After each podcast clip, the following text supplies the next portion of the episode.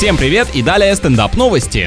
Итальянский модный дом представил новый аксессуар для владельцев собак. Это держатель мешочков, в которые собирают фекалии на прогулке. Стоит он примерно 250 долларов. Слушайте, хорошая идея. Такие мелочи придают хоть немного приятной эстетики для такого противного занятия. Изделие выполнено в черно-белом цвете с золотистой фурнитурой. Оно легко крепится к брюкам, ремню или сумочке с помощью карабина. Для воришки, который примет эту вещь за кошелек или барсетку, содержимое окажется большим и неприятным сюрпризом.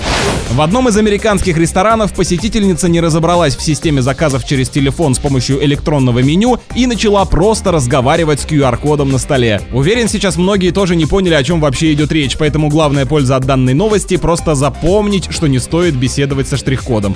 На этом пока все. С вами был Андрей Фролов. Еще больше новостей на нашем официальном сайте energyfm.ru.